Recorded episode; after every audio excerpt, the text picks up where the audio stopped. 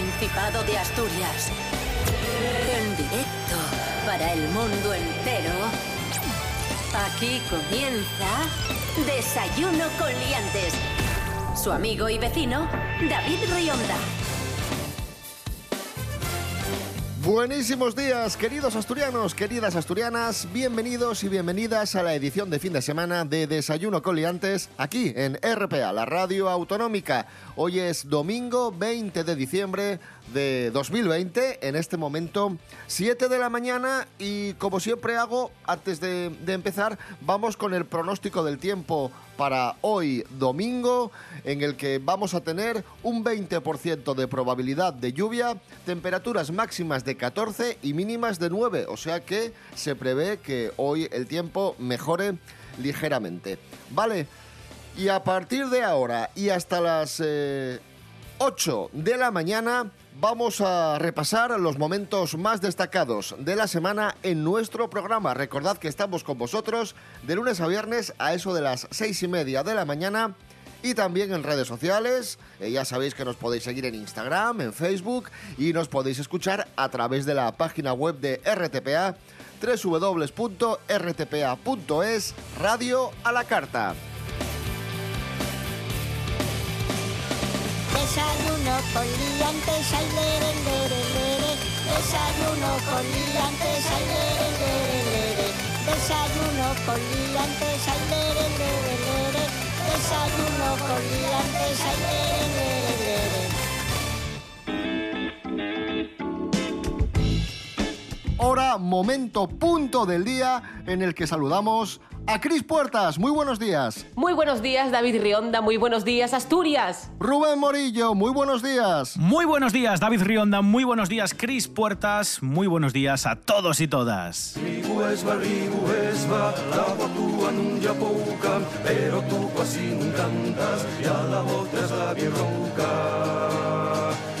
Tu quasi volta es la Y comenzamos hablando un día más de la pandemia, cómo no, porque atención, tenemos ya la fecha de llegada de las primeras vacunas. Las primeras vacunas llegarán la semana del 4 de enero, así lo ha confirmado el ministro de Sanidad, Salvador Illa.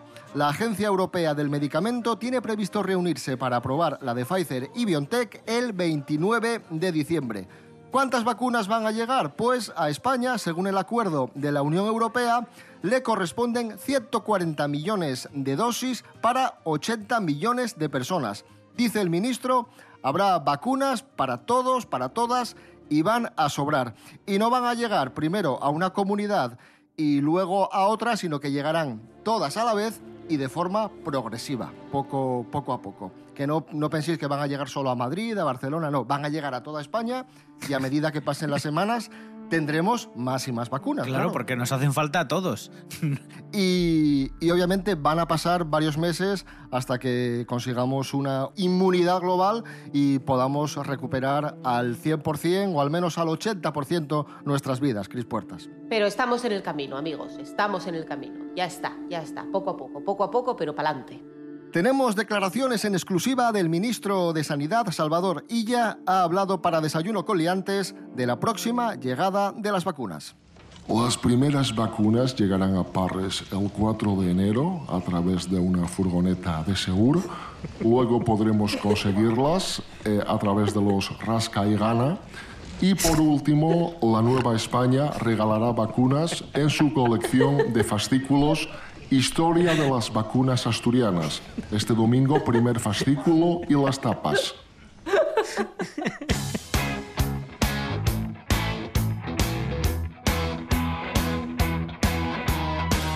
Pues precisamente de la historia de las vacunas vamos a hablar ahora rápidamente con Carlos Herrera. Don Carlos, muy buenas. Señoras, señores, buenos días. Me alegro. Menos mal que aparece una voz sabia en su programa y no algo como ¿Yo? la suya.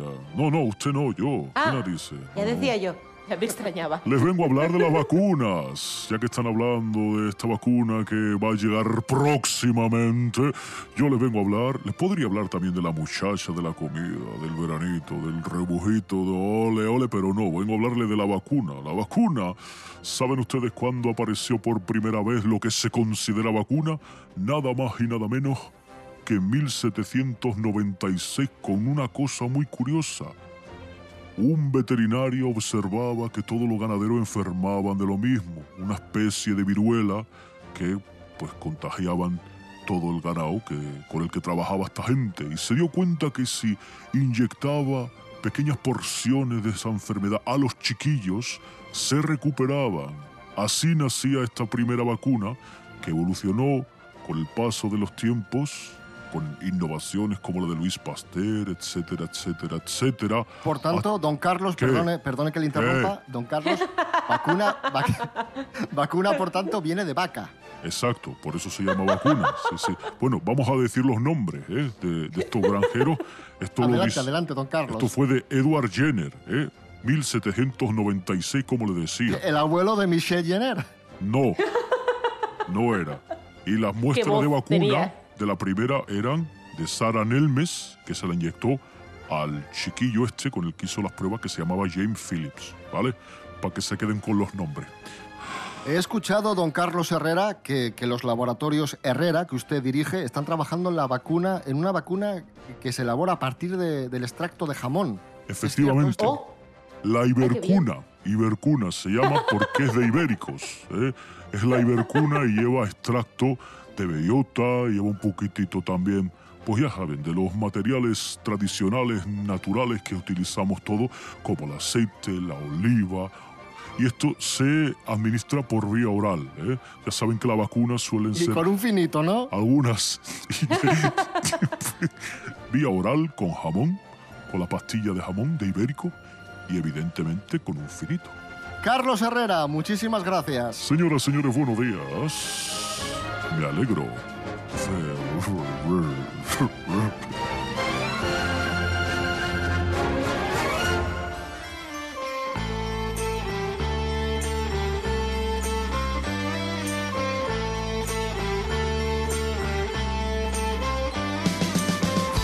Lloran mis muñecas cuando están las olas en mi habitación. Lloran mis muñecas, sangre coagulada de mi corazón. Lloran porque temen olvidar el tiempo, perder la razón y se quedan solas, rompiendo el espejo de mi tocador.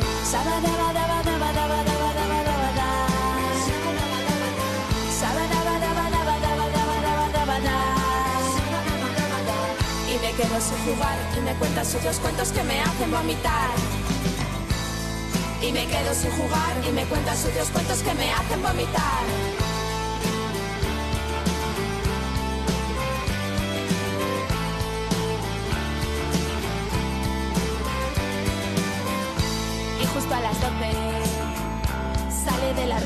Mientras yo fijo como duermo. Solo un ojo abierto siento ya su olor. Ríen mis muñecas, hacen una fiesta, él es anfitrión y me siento sola. Sacan los cuchillos, rompen mi colchón.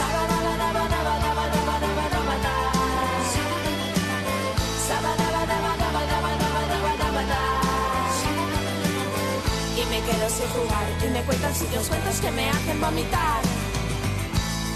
Y me quedo sin jugar y me cuentan sucios cuentos que me hacen vomitar.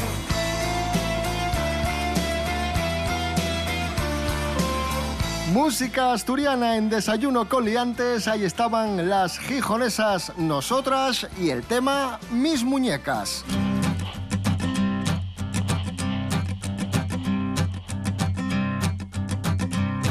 De- de- de- desayuno con liantes. Continuamos en Desayuno con Liantes. Esto es RPA, la radio autonómica de Asturias, y continuamos en el Principado de Asturias. Antes hablamos de cuándo van a llegar las vacunas y ahora hablamos de las eh, medidas que ha puesto en marcha el Principado para aliviar un poco las restricciones que tuvimos en las últimas semanas debido a la pandemia. Ya sabéis que han abierto los bares, ya sabéis que han abierto los centros comerciales, centros culturales y también los gimnasios que han abierto al 30% de su capacidad y tope de 6 personas por sala.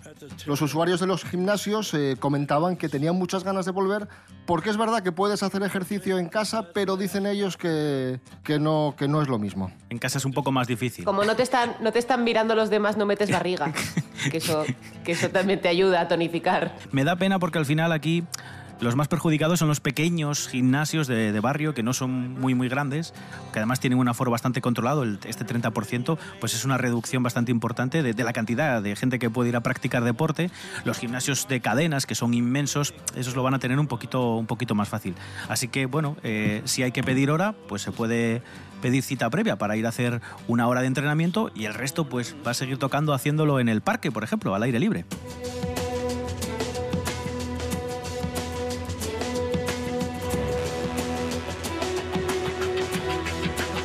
Hablamos ahora de otra reapertura, una reapertura de la que nos informan nuestros compañeros de TPA Noticias, la reapertura del Museo Nicanor Piñole de Gijón, que ha reabierto, convertido en Escape Room. Hola. Los visitantes eh, se convertirán en agentes del Ministerio del Tiempo y tienen que ayudar a recuperar las obras perdidas del pintor. Un plan eh, en familia que gusta a pequeños y mayores y que está muy bien, una actividad lúdica y cultural que acerca a las familias la obra del pintor gijonés de una forma original, diferente.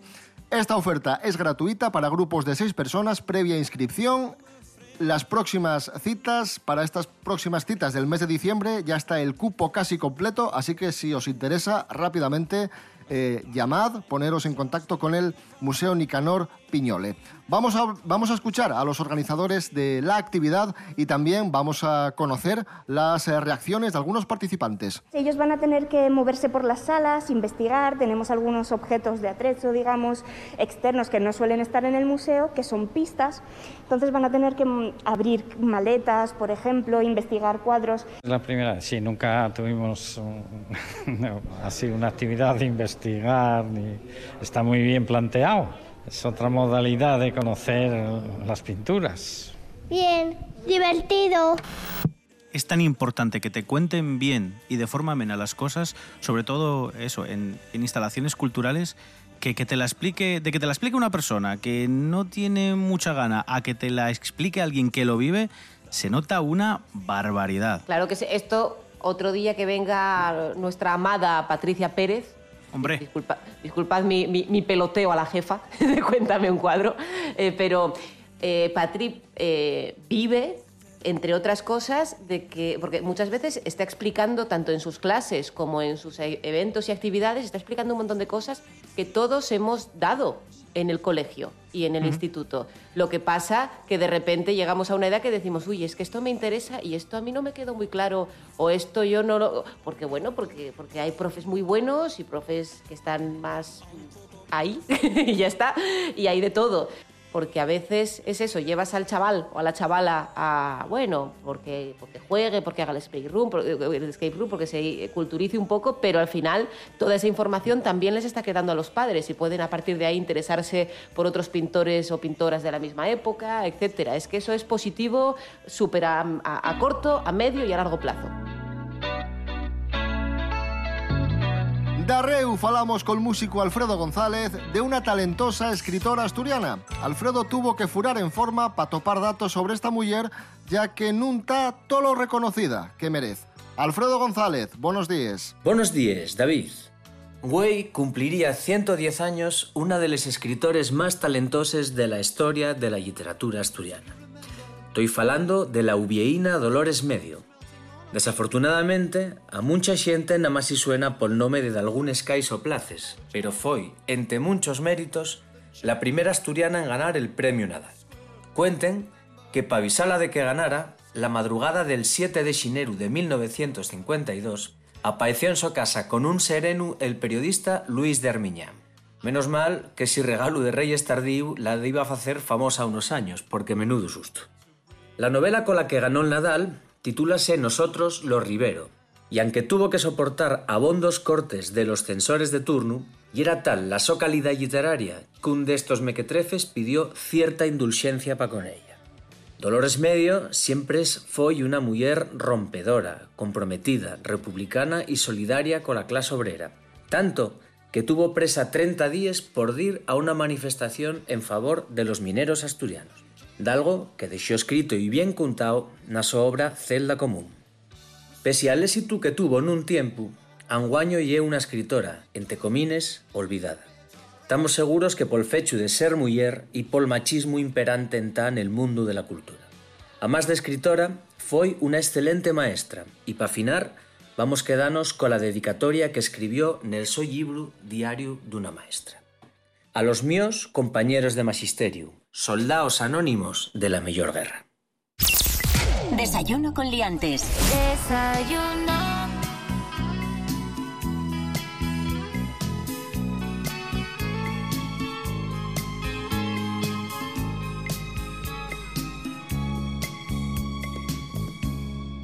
No se da ni cuenta que cuando la miro, por no delatarme, me guardo un suspiro, que mi amor callado se enciende con verla, que diera la vida para poseerla. No se da ni cuenta que brillan mis ojos, que tiemblo a su lado y hasta me sonrojo, que ella es el motivo que a mi amor despierta, que ella es mi delirio y no se da cuenta. Esta cobardía de mi amor por ella hace que la vea igual que a una estrella, tan lejos, tan lejos en la inmensidad no espero nunca poderla alcanzar. Esta cobardía de mi amor por ella hace que la vea igual que una estrella, tan lejos, tan lejos en la inmensidad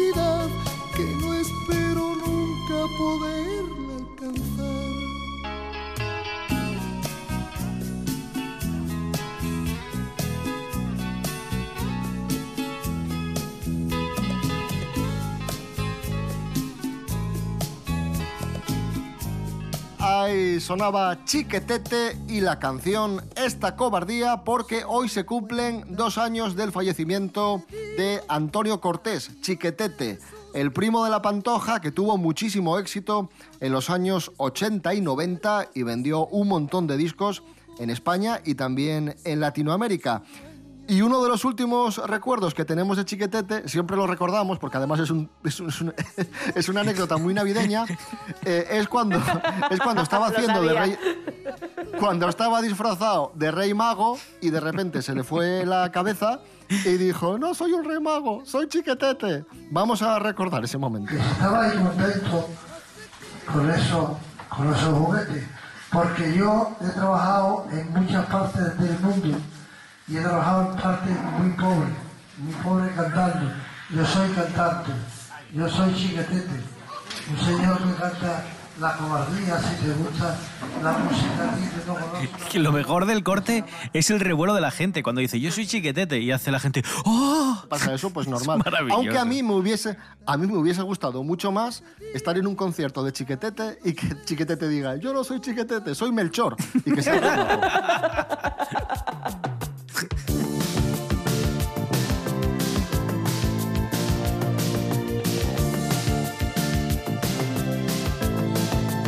Continuamos en Desayuno con Liantes. Mary Coletas, muy buenos días. Hola, buenos días, señoras y señores. Aquí estoy.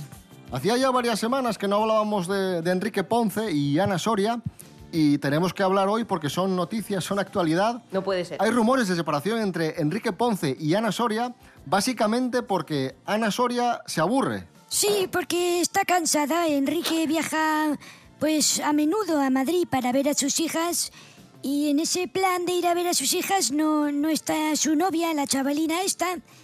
Además, este, este señor, este torero, se relaciona con los suegros de, que son de edades parecidas a la suya, claro. Hay que tener en cuenta que su novia Vamos, es, que, es que muy congenia más con los, congenia más con los suegros y los amigos de los suegros que con, su, que con los amigos de la novia. Sí, sí, Pero de- básicamente porque podrían ser los hijos. Efectivamente, en las últimas fotos incluso sale Enrique, pero no con Ana, sino con sus, con sus suegros, con, con los padres de la muchacha. O sea, imagínate. Y, y por su parte, la exmujer Paloma Cuevas, en una entrevista ha dejado claro que no va a volver con Enrique, porque hay gente que dice que van a volver, pero ella dice, mi decisión es firme. A mí me interesa mucho la vida de esta gente si, pues, si hacen algo interesante, pero que hagan cosas que hacen todas las personas en este país y que se le dé una importancia como si hubiesen descubierto un nuevo elemento químico, pues hombre, pues no, ¿eh? No me parece a mí. Bueno, pues a ver qué nos cuentas de la siguiente noticia. Esto Pilar que voy a Rubio. contar ahora, sí, no, no, espere. Esto que voy a contar ahora lo puede hacer desde Pilar Rubio, que es la protagonista de la noticia, a mi prima de seis años, porque es una cosa que puede hacer todo el mundo. Y les Bueno, adelanto pero es ya la es, noticia. es- es interesante. Sí, adelante, adelante. Pilar Rubio ya es cinturón naranja de kickboxing. Dice, es indescriptible la emoción que siento. Pues muy bien por ti, Pilar. Muy bien por ti. Enhorabuena por ser cinturón naranja de kickboxing. Y ya está. Un aplauso. ¿Qué quieres que hagamos? ¿A un ¿Qué te desfile? enfadas? ¿Qué, Pero, qué Mary, ¿por qué hacemos? te No te enfades con Pilar Rubio que le gusta el Claro. heavy metal. Hay que amarla. Muy bien, pero, pero ¿y qué, ma- ¿y qué me importa a mí? Que haya sido el cinturón de naranja de esto de kickboxing. ¿Qué quiere? ¿Que hagamos un desfile? Que Pero vayan todas debe- las debe ser- autoridades a aplaudir. Si nos ponemos, está como donde los niños de siete años en, en karate. En el colegio, ¿sabes? O sea, tampoco es como para celebrarlo como si hubiésemos cambiado de año con fuegos artificiales y con petardos, ¿eh? Es una mierda de cinturón naranja, vamos a ser claros. Mary Coletas, gracias. Adiós. Y hablamos ahora de la que faltaba, de Paula Echevarría, que ha sido ¡Yupi! duramente criticada por... ¿Por qué? ¿Qué ha hecho? ¿Qué ha liado? Eh, Paula Echevarría, nos lo cuenta Jorge Aldeitu. Buenos días. Hoy las Paula News vienen conmovida porque ha sido bastante criticada porque en tiempos de COVID acaba de, de hacer una baby shower y como las redes sociales son muy chivatas, suben fotos y vemos que, están incumpliendo algunas de las normas.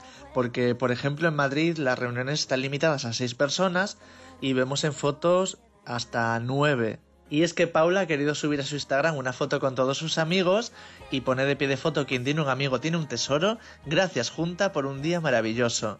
La verdad que tienen pinta de haberlo pasado súper bien, han sacado tiempo estos amigos para compartir la felicidad que tienen ahora mismo Miguel Torres y Paula Echevarría. Y entre algunos de los famosos que vemos en la foto está Eugenia Silva, la diseñadora Carolina Herrera que, que fue la anfitriona de la fiesta, o compañeros de profesión de Paula como Marta Azas, Macarena Gómez o Fernando Aldina. Sí que es verdad que muchos amigos no pudieron asistir de manera presencial y también indagando un poco por Instagram podemos saber hasta lo que cenaron en esta baby shower, porque Aliza Arcaya, que es amiga de Carolina Herrera y socia del restaurante Velázquez 17, subió algunos de los platos a su cuenta. Por ejemplo, sabemos que comieron una polvorosa de pollo y de postre tuvieron una carrot cake. Espero que se lo hayan pasado muy bien, pero muy mal, Paula, esto de reunir a más gente de la permitida. Un saludo, liantes.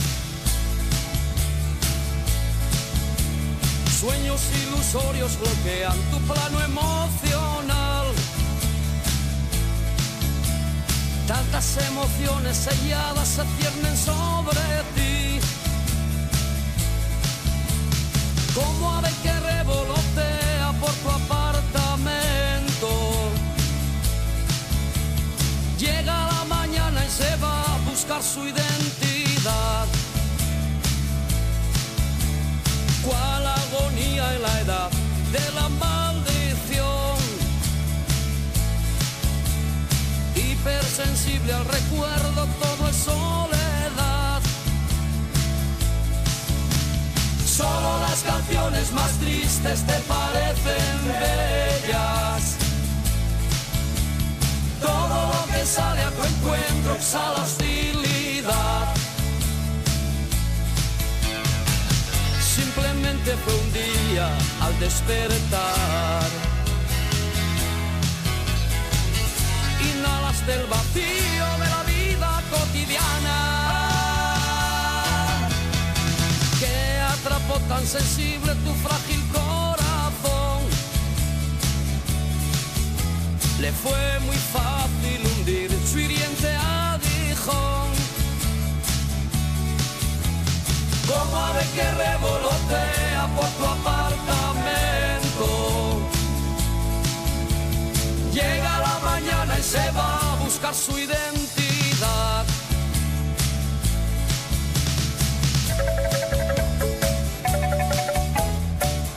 Un clásico del pop rock asturiano, Estucas, El vacío de la vida cotidiana. Una canción que nos trae muy buenos eh, recuerdos, que os traerá muy buenos recuerdos. Una canción que nos introduce en el mundo de la nostalgia y la persona que más sabe de nostalgia, de recuerdos y de cosas vintage en, vintage en Desayuno Coliantes es nuestro amigo Fernando Álvarez de Punto de Partida.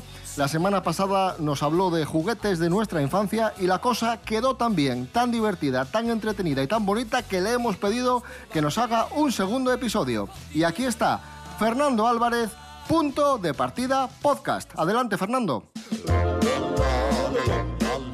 Muy buenos días, queridos liantes y juguetones. La semana pasada hicimos un rápido recorrido por algunos de los juguetes que marcaron la infancia de los que tenemos más de cuarenta y pico años. Y es que, dado que es un tema que parece que gusta bastante, hoy os traigo la segunda entrega de Los juguetes de nuestra infancia. No puedo volver a revivir lo mismo, no quiero vivir lo mismo.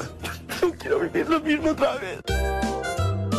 Los años 70 y 80 fueron la edad de oro de la industria juguetera en España, que sobre todo estaba localizada en la zona de Valencia y Alicante, y el aumento demográfico del baby boom fue una de las razones de ese éxito comercial.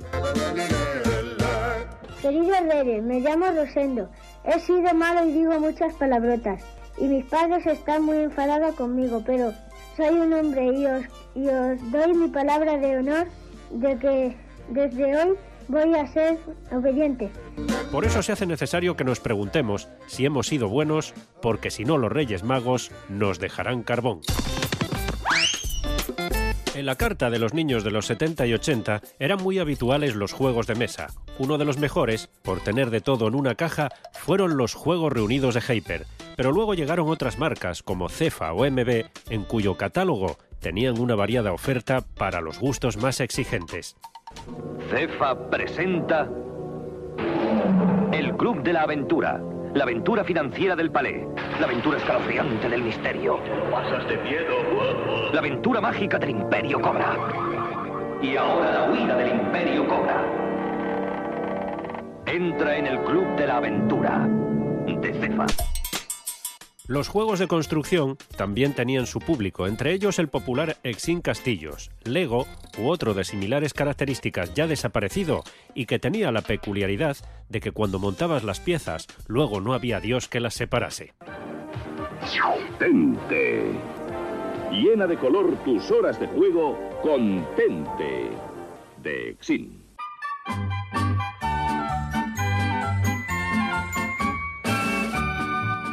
Entre las chicas siempre triunfaba una muñeca que comenzó a fabricarse en 1959 en Estados Unidos y que ha ido adaptándose siempre a los nuevos tiempos y tendencias, siempre a la moda. Sin duda, la muñeca más popular ha sido y es Barbie.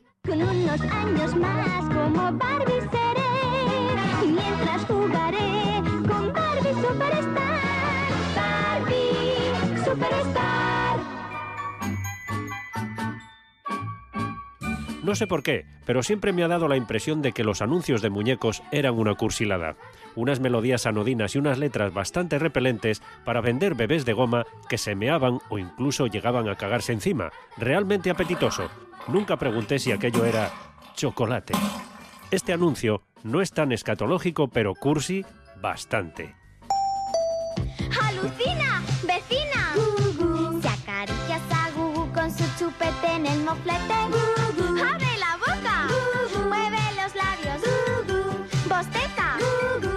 están mirando! ¡Alucina! ¡Vecina!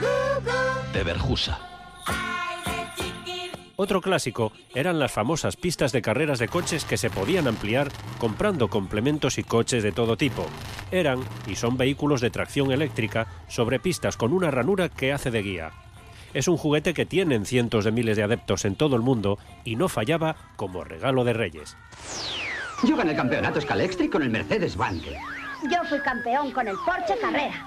Yo he ganado con el Williams. Demuestra que eres un campeón. Con Scalextric. Y si no te gustaban los coches, pues a lo mejor es que tu vocación era la de ser maquinista de tren. Y para eso podías ir practicando con Ibertren. Aquí está Iberama, la base sobre la que puedes montar poco a poco tu maqueta Ibertren. Ibertren, móntatelo con Iberama. Si volvemos a las muñecas, podríamos hablar de la más grande, Rosaura, o de las más pequeñitas, de diferentes etnias, que además olían de maravilla. Existen desde 1969 y han ido adaptándose a los nuevos gustos, aunque sinceramente yo me quedo con las antiguas. Este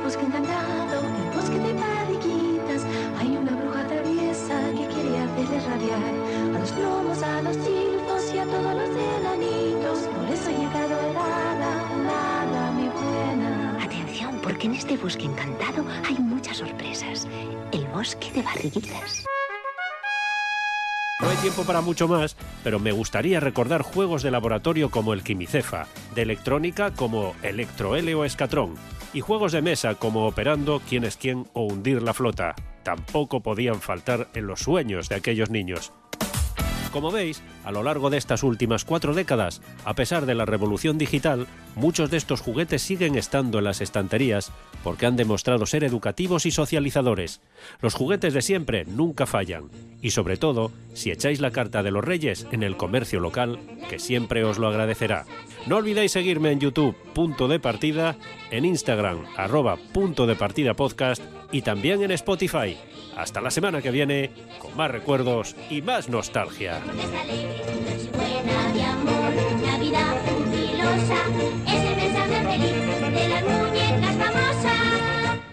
Es para mí un placer, un honor, un gusto, un privilegio saludar al monologuista vilesino Santi Robles. Muy buenos días. El privilegio es mío. Tenemos concurso, ese concurso tan especial que nos sirve para resumir las noticias más destacadas de la semana y para aprender un montón de cosas sobre Asturias. En el concurso de hoy se enfrentan nuestro invitado Santi Robles. Santi, ¿preparado? Preparado, eh, no. Y el profesor Serapio Cano Bayer. Buenos días, profesor. Hola, buenos días, amigos y amigas. Vamos con la primera prueba, actualidad de Asturias. Eh, la semana ha estado marcada por la reapertura de los bares, los eh, centros comerciales y los gimnasios. Y te pregunto, Santi Robles, atento. ¿Cuántas personas se pueden ejercitar como máximo en la sala de un gimnasio? A, 10, B, 6 o C, 3. Eh, 10. ¡Oh! 6. Pues eso, amigos, los gimnasios han vuelto a abrir sus puertas. Nuevas restricciones como son el aforo máximo al 30% y el tope de 6 personas por sala.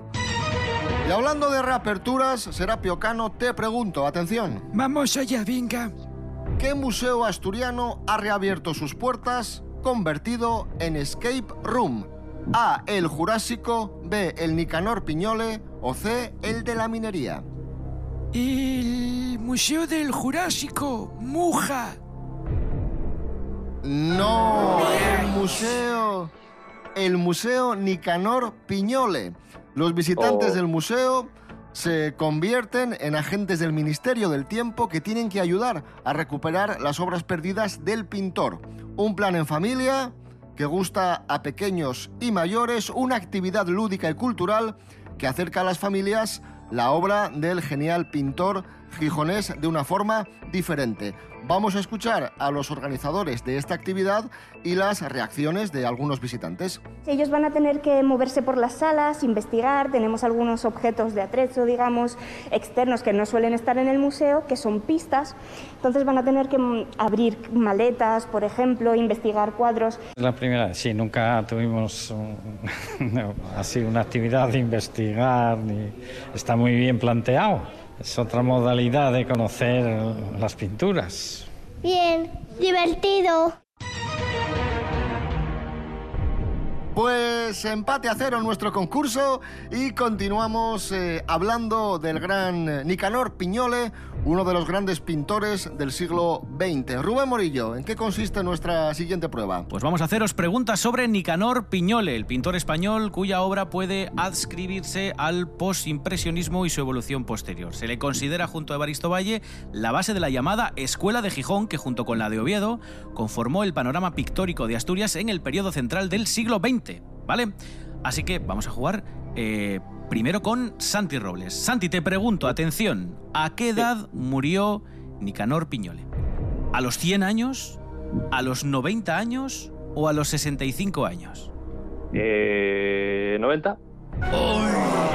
A los 100 años.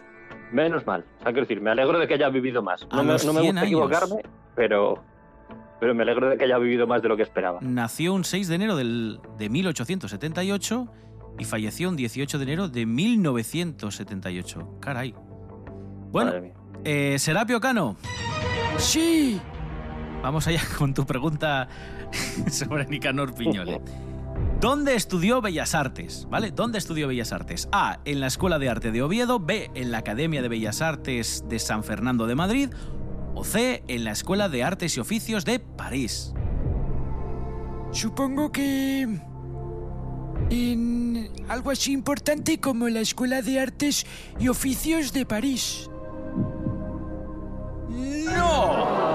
Fue la Academia de Bellas Artes de San Fernando de Madrid.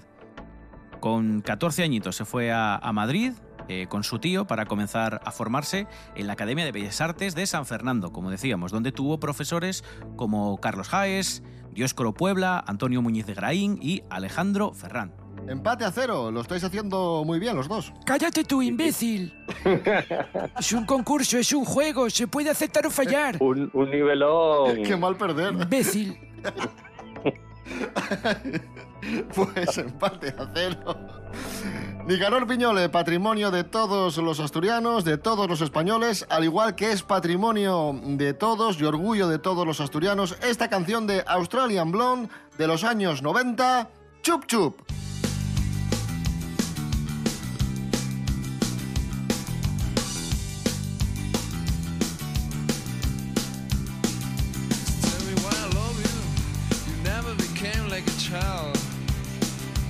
Never gave only stand by your side. So tell me why I love you. Tell me what is over. This is a stronger. It's running on my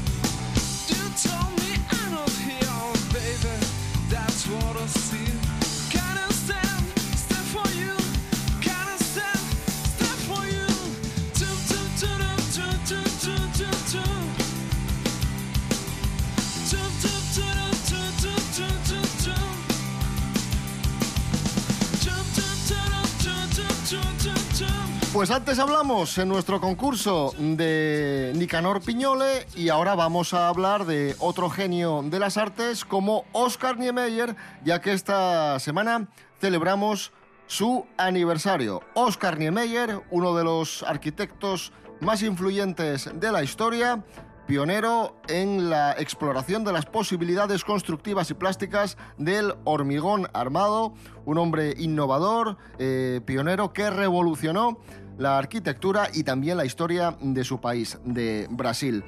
Te pregunto, Santi Robles, ¿con qué edad murió Niemeyer? A, 104 años, B, 107 años o C, 98 años. Eh, yo espero que haya vivido mucho. Así que 107. Casi 104. No doy una. tío. 104 años. Eh, efectivamente, pues eh, nació el 15 de diciembre de 1907 en Río de Janeiro y falleció el 5 de diciembre de 2012. 104 años. De hecho, cuando proyectó el Niemeyer ya, ya tenía una edad avanzada. Te pregunto, Serapio Cano. Sí. ¿Qué edad tenía Niemeyer cuando proyectó el Niemeyer de Avilés? A. 90 años. B. 95 años. O C. 100 años. Bueno, ha dicho usted que tenía una edad avanzada, vamos a apostar alto. Voy a decir que tenía 100 años. Correcto. Toma. Efectivamente. Toma. 100 años. En 2007 donó Asturias su mayor proyecto en Europa en la celebración del 25 aniversario de los premios Príncipe de Asturias. Recordamos que el propio Niemeyer ganó el premio Príncipe de las Artes en 1989. Niemeyer describió el, el centro Niemeyer como una gran plaza abierta a todos los hombres y mujeres del mundo, un gran palco de teatro sobre la ría y la ciudad vieja, un lugar para la educación, la cultura y la paz. Pasó la historia como el creador de la so capital futurista, Brasilia, deseando el mundo estelau col seu estilo apoderado por les curves y que provocó que en 1900 la capital de Brasil pasara de Río de Janeiro a Brasilia. Con más de 80 años recibió el premio Príncipe de Asturias de las Artes, el so primer paso para construir el Centro Cultural Internacional que lleva el en Avilés. 1 a 0 para Serapio Cano en nuestro concurso de hoy en Desayuno Coliantes aquí en la Radio Autonómica de Asturias. La siguiente prueba, Rubén Morillo, tiene Sí. que ver con el mundo de los famosos. Eso es. eh, vamos a, a recordar algunas de las noticias del famoseo, del mundo del colorín que nos ha contado esta semana Mary Coletas. Hablamos de Pilar Rubio, o mejor dicho, Mary Coletas nos contó algo sobre Pilar Rubio. A ver si sabrías decirnos cómo continúa esto que, que nos cuenta la, la propia Mary Coletas. Esto Pilar que voy a Rubio. contar ahora, sí, no, no, espere. Esto que voy a contar ahora Adelante. lo puede hacer desde Pilar Rubio, que es la protagonista de la noticia, a mi prima de seis años. ¿Qué es lo que puede hacer? Pilar Rubio, sé que tuvo una época en la que intentaba batir récords, entonces igual podría ser alguna cosa. Rollo eh, apnea, eh, estar mucho tiempo bajo el agua sin respirar. Vale, una prueba, ¿no? Vale. Vamos a resolver. Pilar Rubio ya es cinturón naranja de kickboxing. Muy bien por ti. Enhorabuena por ser cinturón naranja de kickboxing y ya está. Bueno, pues ahí estaba. Atención, Serapio Cano, que puedes conseguir un puntito para seguir en cabeza. También hablamos esta semana de José, José y su pareja Aura, por algo que les ha sucedido. Vamos a escuchar el corte y luego tienes que adivinar cómo continúa. El otro día os contábamos ¿Cómo? que se quedó sin equipo porque le, le echaron del Paris Saint Germain y, y es noticia de nuevo, ¿por qué? Y es noticia de nuevo, ¿por qué? Eh, porque lo han vuelto a contratar en el Paris Saint Germain. Vamos a resolver.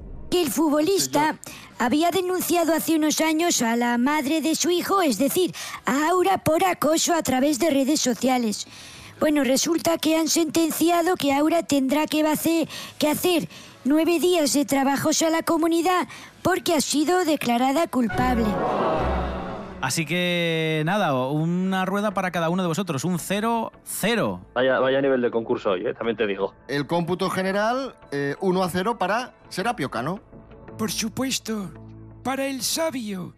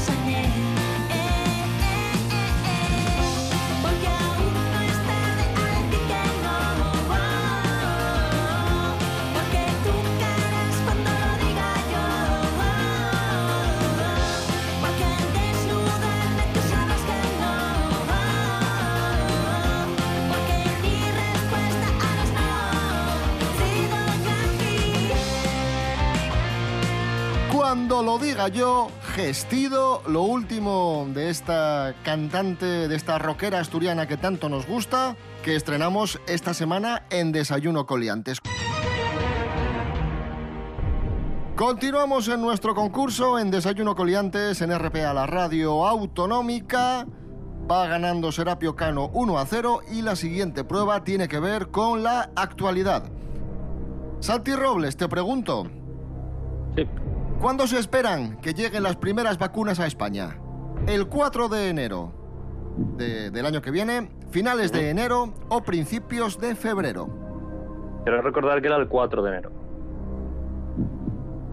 Correcto, efectivamente, el 4 de, de enero.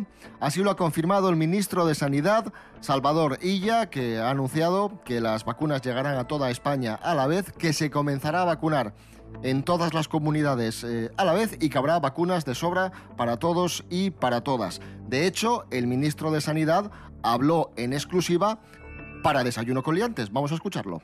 Las primeras vacunas llegarán a Parres el 4 de enero a través de una furgoneta de Seur. Luego podremos conseguirlas eh, a través de los Rasca y Gana. Y por último, la Nueva España regalará vacunas en su colección de fascículos Historia de las vacunas asturianas. Este domingo, primer fascículo y las tapas. Ahí estaba el, el ministro de, de Sanidad. Serapio Cano, te pregunto. Sí, vamos Empate a uno, allá, atención, venga, ¿eh? venga. Vamos allá. ¿Cuántos asturianos se han infectado de COVID según el estudio de cero prevalencia N-COVID? ¿El 6% de los asturianos, el 11% o el 2%? Sé que son pocos. mm, dos me parecen muy pocos, así que me quedo con el 6. 6%. Efectivamente, según el estudio de cero prevalencia N-COVID, el 6% de los asturianos se ha infectado de la COVID-19 y es la cuarta menor tasa del país. Tras esta prueba, el recuento de marcadores sitúa una ventaja mínima para Serapio Cano Bayer, 2 a 1. Hoy cumple nada menos que 74 años el grandísimo director de cine Steven Spielberg. Oh yeah. Qué grande. ¿Y qué vamos a hacer, Rubén Morillo? Pues jugar con películas que ha dirigido Steven Spielberg. Y lo que vamos a hacer es poneros cachitos de estas pelis y tenéis que adivinar de qué película se trata. ¿Vale? Vale. Vale. Así que empezamos contigo. Eh, tu audio para que adivines qué película de Steven Spielberg está sonando es este. Cuando llegue la paz, quiero que se distribuya esa tela entre los obreros. La pista es la música. Dos metros y medio a cada uno. Y se dará a cada persona una botella de vodka. No se lo beberán, saben que vale mucho. Ah, la lista de Schindler. Haga lo mismo. Correctísimo. Sí, señor. Sí, señor. Correcto. Así será. Todo cuanto usted diga. Atención, Serapio Cano. Vamos con tu corte de película de Steven Spielberg que tienes que adivinar de cuál se trata. Es un poco más... Bueno, es otro estilo. Ya, ya, ya lo vas a ver. Todos empezamos igual, pero cuantas más monedas consigas, más subes de nivel. Si te matan, tu avatar puede resucitar, pero Llama a tu padre. lo pierdes todo. Es muy fácil. Todo por lo que has luchado. No tengo ni idea. Venga, Serapio, que es muy fácil. Me rindo, no tengo ni idea. Acabar jodido significa... Pues nada. Acabar jodido. Cero puntos, Serapio. Era Ready Player One. Por cierto, música que también iba a hacer John Williams, pero al final a John Williams le encargaron de Post, la, la película que aquí, en España se llamó Los Archivos del Pentágono, y como no podía encargarse de- del trabajo de la banda sonora de Ready Player One, se le encargó a otro titán que es Alan Silvestri. ¿Vale? Así que una pequeña relación también. Ya sabéis que con Spielberg y con Lucas casi siempre John Williams suele ser el, compositor de cabecera de las bandas sonoras. Así que nada, lo siento, Serapio. eh, un cero. Empate a dos. Mencionaba Rubén Morillo al gran compositor John Williams y hablamos ahora de otro gran compositor. Vamos a escuchar un tema pop rock de Emilio Aragón. Eh, Santi, quiero que nos cuentes, y esto es verídico, qué canciones, o sea, qué, qué discos llevas tú en tu coche, en la guantera. ¿Qué CDs llevas? Eh, esto sí, no, es, esto es esto no es broma, ¿eh? No, no, esto no, no es broma. Yo, yo creo que esto, no sé si lo hemos contado ya alguna vez, pero eh, yo siempre tengo un disco de Emilio Aragón en la guantera del coche. Sí, una de las primeras veces que, que vine a este programa y que estuve hablando antes fuera de micro, con, tanto con David como con Rubén, pues bueno, comentamos esta afición que compartimos, sobre todo Rionda y yo. Sí, sí. Eh, y, y comenté que, que tenía el disco en la guantera, cosa que no se creyeron hasta que fuimos al coche a comprobar que allí tenía el disco atrapado, disco que recomiendo a cualquiera. Y disco que contiene este absoluto temazo, Atrapado.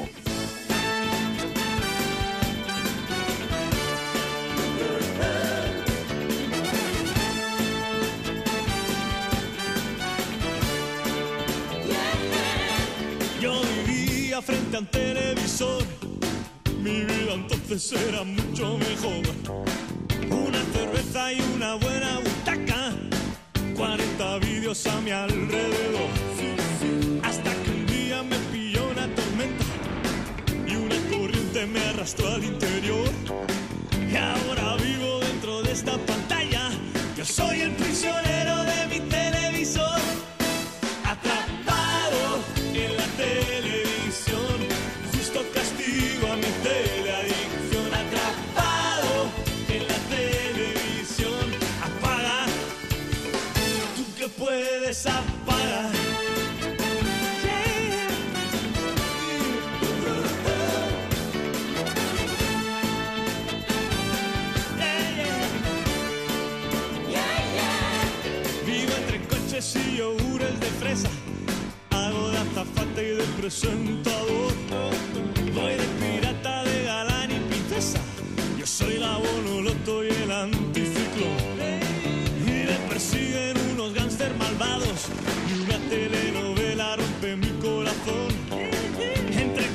y dibujos animados. Mi vida es una peli de constante terror.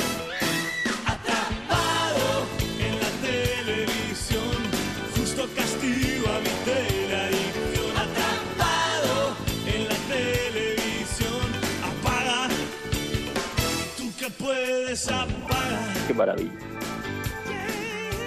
Continuamos en Desayuno con Liantes, empate a dos en nuestro concurso. Vamos con palabras prestoses. Vamos a aprender jingo asturiana. Santi Robles, te pregunto, ¿qué hay un mazcayu?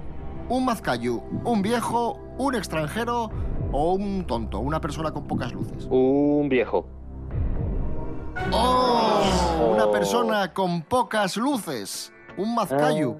De hecho, siempre que escucho esta palabra recuerdo la canción de Jerónimo Granda, Pepe el Mazcayu. Vamos a escuchar un poco. El mazcayo vio con otro a la mujer que quería y atormenta un pelo pelo. Allí lo azotó al tranvía y mirando y para la sangre que salía de un reñón, bebiola creyendo que era vino tinto con sifón. Serapio Cano. Sí. Que ye rapiegada. Rapiegada. Oli, no la había más Cuando el zorro, cuando el zorro entra a un gallinero y se lleva alguna gallina, o cuando robas algo que. o cuando te llevas algo que no te pertenece, una celebración multitudinaria o una pesca abundante. Rapiegada. La más, la respuesta más larga, como dice Cris Puertas, que siempre es la más elaborada porque es verdad. Así que la A. Correcto, efectivamente, cuando el zorro se apodera de. cuando entra el zorro al gallinero y se lleva alguna gallina rapiegada. 3 a 2 para Serapio Cano, pero la última prueba, el precio justo vale doble, así que puede pasar de todo. Llegamos al final prácticamente con empate. El que gane esta prueba ganará el concurso de hoy. Adelante el precio justo con Rubén Morillo.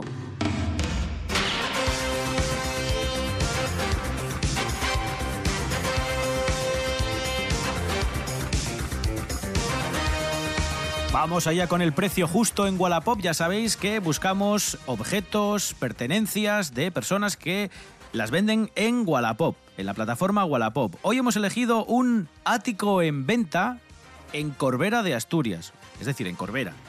Eh, Sí. Os doy detalles. Es un edificio residencial de siete plantas, con colegios cercanos, centros de salud, tiendas, etc. ¿Cuánto creéis que cuesta este ático en Corbera de Asturias? Santi Robles, dame un precio. Eh, En Wallapop, 150.000 euros. 150.000. Dice Santi Robles. Serapio Cano, ¿cuánto crees que cuesta? Mm, es que los áticos son caretes, ¿eh? Porque tienen unas vistas pistonudas. Eh, yo voy a decir que cuesta 232.195 euros. Hala, venga. Pues 150.000, están caros los pisos, ¿eh? Y 230 y pico mil, dice Serapio Cano. Pues tenemos ganador, tenemos ganador, tenemos Si ganador un piso en redoble. Corbera cuesta eso, si cuesta eso en Corbera... no En te el centro de Oviedo ya, ya. Pero Oviedo ya. Tenemos ganador, tenemos ganador, como decía, y el punto, los puntos, porque vale doble. Y ganador del concurso de hoy es. Santi Robles, porque cuesta 98.000 euros. Oh, oh, y encima me estaba pasando. Bueno, mira, enhorabuena, nunca- Santi, enhorabuena. Gracias. No sé si voy a ganar alguna vez, la verdad. Llegamos al final del concurso de hoy con la victoria de Santi Robles por 2 a 1. Nos vamos ya. Recordad que estamos en redes sociales, en Instagram, Facebook y en www.rtpa.es, Radio a la Carta. También nos podéis escuchar en la app Radio Player. Rubén Morillo. David Rionda. Hasta mañana. Hasta mañana. Santi Robles, enhorabuena y muchas gracias por participar con nosotros. Gracias a vosotros y un absoluto placer. Y Serapio Cano Bayer, gracias y lo siento mucho. Mm, Un día voy a preparar yo las preguntas, ¿eh? Como si pudiera desnudarte